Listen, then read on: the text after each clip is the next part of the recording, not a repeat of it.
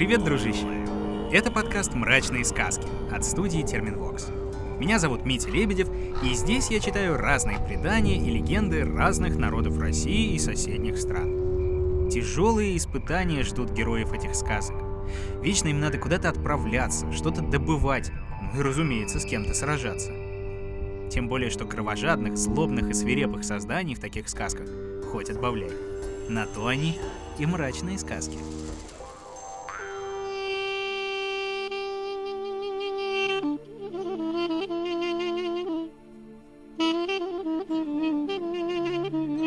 Сегодня расскажу тебе азербайджанскую сказку. В мире азербайджанцев очень много, и сосчитать их трудно. По разным оценкам, их то ли 17, то ли 35, то ли вообще 50 миллионов.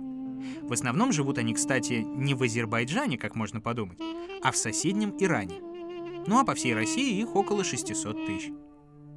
Ученые до сих пор спорят, откуда пошло название этого народа. Ясно одно, слово это очень древнее. По одной версии, чуть ли не с третьего века до нашей эры на землях современного Ирана и Азербайджана располагалась страна Мидия или Атропатена. А персы немного это слово исказили, и получилось Адербадган. Другие народы называли местных жителей по-разному. И Кызылбаши, и Аджамы, и Каджарлы, и даже просто персы и бусурмане. Ну а сами себя эти товарищи называли не по месту обитания и не по принадлежности к тому или иному племени, а по вере, то есть мусульмане. Азербайджанцы издавна славились мастерством ковки. Их изделия из меди, золотые и серебряные украшения, кованые сундуки и изящные клинки известны на весь мир. А еще здесь до сих пор живет многовековая традиция тамбурной вышивки шелковыми нитями по разноцветному бархату. Да и азербайджанские ковры ценились наравне с персидскими, далеко за пределами этой страны. Не только мастерами богат Азербайджан, но и великолепными певцами. Профессиональные сказители ашуги веками выступали на площадях, в чайханах и во дворцах, где играли на сазе. Это что-то вроде трехструнной лютни. И пели они о великих подвигах, грустных событиях и, конечно же, о любви. Поют обо всем этом и азербайджанские сказки. Мусульманская религия давно вытеснила языческие верования, оставив на месте древних сил зла вполне себе современных шайтанов. Хотя в памяти народа сохранились и старые чудовища. Есть у них и знакомые нам драконы Аждархи, и духи-оборотни Гули, и прекрасные кочевые пари, и злобные албазди, которых другие тюркские народы зовут албасты. А есть в Азербайджане легенда, что высоко в горах бродят агач-киши, лесные люди. Бывали они и мужчинами, и женщинами, только на людей не очень похожи, скорее на огромных обезьян, да и пахли соответствующе. Говорят, когда в горах мало пищи, агач-киши может спуститься к людским поселениям, чтобы поживиться чем-нибудь на бахчах или на огородах. Иной раз они могут даже надеть человеческую одежду, если кто выбросит, конечно. Потому что заходить в села эти лесные создания побаиваются. Все из-за собак. Ну чем, дружище, не снежный человек? С той только разницей, что ети-то в одиночку живут, а агач-киши может быть много. Целая стая. Вот как рассказывают азербайджанцы.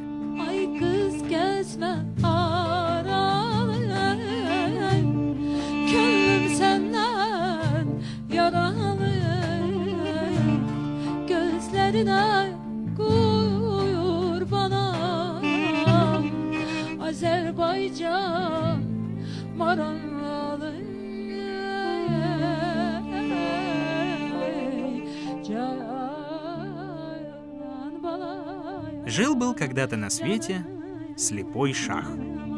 Долгие годы тянулись к его дворцу вереницы из врачей и знахарей со всего мира. Каждый искал лекарства, чтобы вернуть шаху драгоценное зрение. И не жалел для этого правитель ничего, ни денег, ни украшений. Да вот беда. Скольких бы врачей не приглашал шах, никто не мог его вылечить. Вот однажды появился в тех краях новый лекарь. Вошел он к шаху, осмотрел глаза и говорит. «Да буду я жертвой твоей, великий шах. Я знаю лекарство для твоих глаз, но до него не достанет рука человека». Шах так обрадовался, что даже подскочил на троне. Э, Добрый человек, ты только скажи, скажи, где его найти? А я уж пошлю кого-нибудь за ним, хоть на край света. Ну что ж, попробуй. В Белом море водится пятнистая рыба. Если поймать эту рыбу, выпотрошить, собрать кровь и сделать на глаза примочки из этой крови, то сразу прозреешь, мой шах. Только вымолвил врач эти слова, Шах приказал трубить в трубы и созывать всех рыбаков, а затем позвал любимого сына. Сын мой, наследник трона, бери рыбаков и отправляйся с ними на берег Белого моря. Пусть выловят они хоть всю рыбу, пока не попадется та самая, пятнистая. Отправился сын Шаха с рыбаками к Белому морю. Тому, кто выловит пятнистую рыбу, обещали дорогие подарки. Стали рыбаки забрасывать сети в море. День и ночь рыбачили, закидывали и вытаскивали. Всю рыбу в море выловили. Наконец блеснула в одной сети пятнистая рыба. Но поглядел на нее сын Шаха, да так и замер. До того прекрасна была эта рыба, что легче было бы ему собственную руку отрубить, чем ее головы лишить. Да делать нечего. Нужна отцу кровь этой рыбы. Нужна, чтобы излечиться. С болью в сердце выхватил юноша меч, а рыба вдруг заговорила человеческим голосом. Ох, прекрасный юноша, пощади меня, не губи. Придет время, и я сослужу тебе службу. Задумался юноша. А что, если врач солгал? И отец все равно не прозреет. Это ведь еще бабушка надвое сказала, прозреет ли. А рыба так прекрасна и так молит. Отпущу-ка я ее на волю. Вложил он меч обратно в ножны и сбросил рыбу обратно в море. Рыбаки только рты разинули, а юноша повернулся к ним и молвил. Знаете же, тот, кто осмелится открыть эту тайну шаху, останется без головы. Закивали испуганно рыбаки, поклялись хранить тайну до гроба, а юноша щедро заплатил им за их труды и отпустил по домам. Вернувшись во дворец, сказал он отцу. Как ни старались мы, а не смогли выловить пятнистую рыбу. Шах огорчился. Слезы выступили на глазах, и оттого разболелись они еще сильнее. Прошло время. Сколь не сильна клятва простого человека, сколь не страшна кара тому, кто проговорится, а все же пошла в народе тихая молва о том дне у Белого моря. И вот однажды явился к шаху доносчик. О, великий шах, знаешь же, пятнистую рыбу, чья кровь была бы лекарством для твоих усталых глаз, ее ж поймали. Так несите ее скорее сюда. О, великий шах, поймали ты ее еще давно. Да ведь сын твой, о великий шах, нарочно сбросил ее обратно в море. Не знаю, великий шах, но говорят, что хочет он твоей смерти, чтобы поскорее на трон взойти. А пока ты слеп, о великий шах, хочет страной править за твоей спиной, за невидящими твоими очами. Вот как. Разгневался шах и ни секунды немедля приказал отрубить сыну голову. Сбежались тогда визирь, мудрецы, советники, пали к ногам шаха, умоляли пощадить единственного сына, не убивать наследника. Но шах никого и слушать не хотел. Он желал моей смерти. Он жаждал власти. Теперь же он должен умереть раньше меня. Тогда визирь, мудрецы и советники снова пали ниц. Стали умолять Шаха, чтобы он хотя бы сослал сына в дальние страны, только бы не убивал его. Любили во дворце юношу, доброго и справедливого. Такого наследника каждой стране только пожелать. Долго молили они, и так, и эдак упрашивали. Наконец, смягчился Шах. Приказал сыну покинуть его владение и никогда больше не возвращаться. В тот же день сын Шаха отправился в путь. Не дал ему разгневанный отец ни коня, ни слуги, ни даже еды на дорогу. Долго шел юноша, пока не добрел до берега Белого моря. Тут видит, сидит на берегу незнакомый парень. О, как вижу, друг, идем мы с тобой в одну сторону. Ну так пошли же вместе, будем попутчиками. А сын Шаха долго до этого в одиночестве шел и стомился по человеческому слову, так что очень обрадовался. Не только попутчиками будем, давай станем побратимами. Обнялись они крепко и продолжили путь вдвоем, уже как братья. Ты не сочти за любопытство, братец, но надо бы нам чем-то на хлеб зарабатывать в пути. А что ты умеешь делать? Я? Да ничего я не умею. Только ездить на коне, да стрелять из лука. Но ни коня, ни лука у меня больше нет. Да. Но ничего, и это как-нибудь сгодится. А я вот людей врачую. Да ты не переживай. Будем ходить с тобой по городам, по деревням. Все, что заработаю, пополам поделим. Как-нибудь да и проживем. Долго ли шли они, коротко ли? Наконец добрались до большого незнакомого города. Как ступили они на главную площадь, увидели, что столпилось там много народу, и замерли все в тишине. А потом поняли юноши, почему. Прямо в центре площади палач готовился отрубить голову какому-то человеку. Спросили они прохожих, за что казнят несчастных. Да тут вот ведь как. Есть у нашего шаха дочь. Одна единственная, любимица, красавица. Но вот уже семь лет не произносит она ни слова. Шах вон поклялся. Тот, кто вернет его дочери дар речи, станет ее мужем. Ну а если возьмется кто лечить и не вылечит, не снести ему головы. Вот так вот. И каждый день ко дворцу приходят врачи, и молодые, и старые. Все мечтают получить в жены дочь Шаха. Да вот только никому это пока не удавалось. И головы одна за другой катятся с плеч. Услыхал это юноша-врач, взял своего спутника за руку и, не говоря ни слова, отправился прямо во дворец к шаху. Поклонившись низко, сказал, «Я пришел излечить твою дочь, о великий шах!» «О, добрый человек! До тебя сюда приходило 40 врачей из разных стран, из разных городов. Все они были великими знахарями, великими мастерами, но никто не смог вылечить мою дочь. Всех их я велел убить, а тебя мне жаль. Ты красив, молод, смел, но если не сможешь ее вылечить, мне придется тебя убить, а я этого не хочу. Лучше уходи.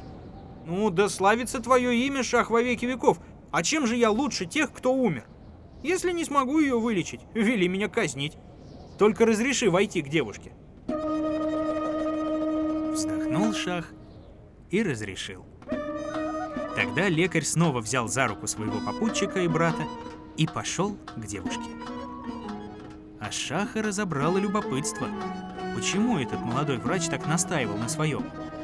Позвал он тогда визиря и советника. Отправились они втроем к покоям девушки. Спрятались в укромное место и стали подслушивать. Вот вошел врач к девушке, но не сказал ей ни слова. А вместо этого подошел он к золотому подсвечнику, усыпанному драгоценными камнями. «О, золотой подсвечник! Здравствуй!» Только сказал он эти слова, как вздрогнула молчаливая девушка. Очень дорог ей был этот подсвечник. Остался он ей на память от умершей матери. Страшно любила свою матушку дочь Шаха. И когда ее не стало, поклялась девушка, что семь лет ни с кем не будет разговаривать. Только притворялась она немой, потому и не мог ни один врач заставить ее говорить. А юный лекарь тем временем продолжал. «О, золотой подсвечник! На сегодняшнюю ночь я твой гость. И расскажу я тебе сказку, а ты слушай и отвечай мне. В один прекрасный день портной, столяр и врач шли по дороге. Шли они долго, и в лесу настигла их ночь. Им очень хотелось спать, но они подумали, что если заснут все трое, их могут дикие звери растерзать. Поэтому они решили спать по очереди. Бросили жребий. Первое бдение выпало столяру. Взял он пилу, рубанок и выстрогал из дерева фигуру девушки, чтобы скучно не было, и чтобы утром показать спутникам, какой он мастер. Настало время будить портного. Столяр растормошил его, а сам спать лег. Портной обошел вокруг, убедился, что все спокойно и хотел присесть у костра. Но тут увидел, что какая-то девушка прислонилась к сосне. Подошел он поближе, даже поздороваться хотел. Но только потом разобрал, что это деревянная статуя. Понял он, что столяр во время своего бдения ее выстрогал. Захотелось портному тоже показать свои способности. Достал ножницы, иголку с ниткой, сшил красивое платье и надел на девушку. Под утро настала очередь бдеть врачу. Увидел и он, что какая-то девушка стоит, в платье красивом, к дереву прислонилась. Пригляделся юноша, понял, что она деревянная, и тут же догадался, чьих рук это дело, и изваяние, и платье. Тогда, чтобы показать свое умение, влил врач в девушку зелье и оживил ее. Наступило утро, все проснулись. Столяр сказал, эту девушку из дерева я выстрогал, поэтому она моя. Но портной возразил, я сшил ей платье, значит она моя. Третьим в спор врач вступил. Я вдохнул в нее жизнь, она должна мне принадлежать. Вот так они и спорили. А ты, золотой подсвечник, скажи, пожалуйста, кому из них троих должна принадлежать девушка? Молчит золотой подсвечник. Юноша снова спрашивает. О, золотой подсвечник, отвечай, иначе я разобью тебя на мелкие кусочки. Но подсвечник все так же молчал. Отступил юноша назад, размахнулся и хотел было ударить по подсвечнику. Но тут девушка не выдержала и заговорила. «О, юноша, разве может подсвечник говорить? Не разбивай его, я отвечу вместо него». «Ну, говори, что же, а я послушаю, правильно ли ты отгадала». Столяр хорошо потрудился и должен получить за свои труды. Портному нужно уплатить за сшитое платье. Но жизнь девушке дал врач, а жизнь нельзя купить ни за какие деньги. Поэтому девушка принадлежит врачу. Шах, визирь и советник из своего укрытия слышали и видели все. Вошли они в комнату и стали благодарить юношу на перебой. Я обещал, что отдам свою дочь в жены тому, кто ее вылечит. Теперь она твоя. О, великий шах, да славится твое имя во веки веков. Не гневайся, но есть у меня и жена, и дети. Ну, тогда выдай ее за кого хочешь. Она твоя, по праву. Дал шах дочери большое приданое, много слуг и рабынь, и отдал ее врачу. И вот пошли они втроем, врач, сын шаха и девушка. И пришли на берег того самого Белого моря. Тут девушка не выдержала и спросила. «О, лекарь, ты применил хитрость, чтобы заставить меня нарушить свой обед. Ответь же мне, кто ты такой и куда ведешь меня?» «Я? А я сын царя всех рыб. Могу стать кем угодно. Однажды плыл я по этому морю, рыбаки меня поймали, моя кровь понадобилась слепому шаху, как лекарство. А вот этот юноша, сын того самого шаха, не убил меня и отпустил в море. Тогда я поклялся помочь ему когда-нибудь. Теперь же я дарю ему тебя, со всем твоим приданым, слугами и рабынями. С сегодняшнего дня ты моя сестра, а сын Шаха — мой зять. Когда вам что-нибудь понадобится, приходите к Белому морю, позовите меня, и я тут же появлюсь. Напоследок юноша надрезал себе палец, налил в сосуд своей крови и отдал его сыну Шаха. Вот, отнеси это своему отцу, пусть омочит глаза. Знаю, простит он тебя. Сказав это, обернулся юноша пятнистой рыбой и нырнул А сын Шаха с девушкой пришел во владение своего отца, поклонился ему в ноги и протянул сосуд. В миг Шах вернул себе драгоценное зрение. Как услышал он, что пережил его сын, потекли из глаз Шаха слезы счастья и горести. Тут же простил он сына и сам стал просить прощения за то, что в гневе хотел лишить его жизни. Весь город украсили огнями и цветами. Шах отдал сыну свои красные одежды и посадил его на свой трон. Сорок дней и сорок ночей играли свадьбу молодого шаха. А потом жил он со своей женой сорок лет, да еще сорок сороков. Наверняка ты, дружище, знаешь одну прекрасную сказку, тоже про говорящую рыбу. Как она одному старику жизнь спасла, уберегла его от чудовища. А все потому, что говорила много. И про зайца, и про орла, и про город, небось, крохотный. И все это через лужу верхом на хромой блохе, ну, как там говорилось. Делай добро и бросай его в воду, оно не пропадет, добром к тебе вернется. Сделай и ты, дружище, доброе дело. Оставь какой-нибудь интересный комментарий везде, где только сможешь. На подкаст-площадках или в наших соцсетях. И подписывайся, конечно же, и в мобильном приложении, и на сайте SoundStream, и в Apple и Google подкастах, и на Кастбоксе, и на Яндекс Музыке, и на Spotify, и на YouTube нас смотри. В общем, везде. Ставь оценки, рекомендуй друзьям и присылай мне какие-нибудь еще мрачные сказки, которые я с радостью прочитаю в этом подкасте. Ну а на сегодня все, дружище. Все. Находил и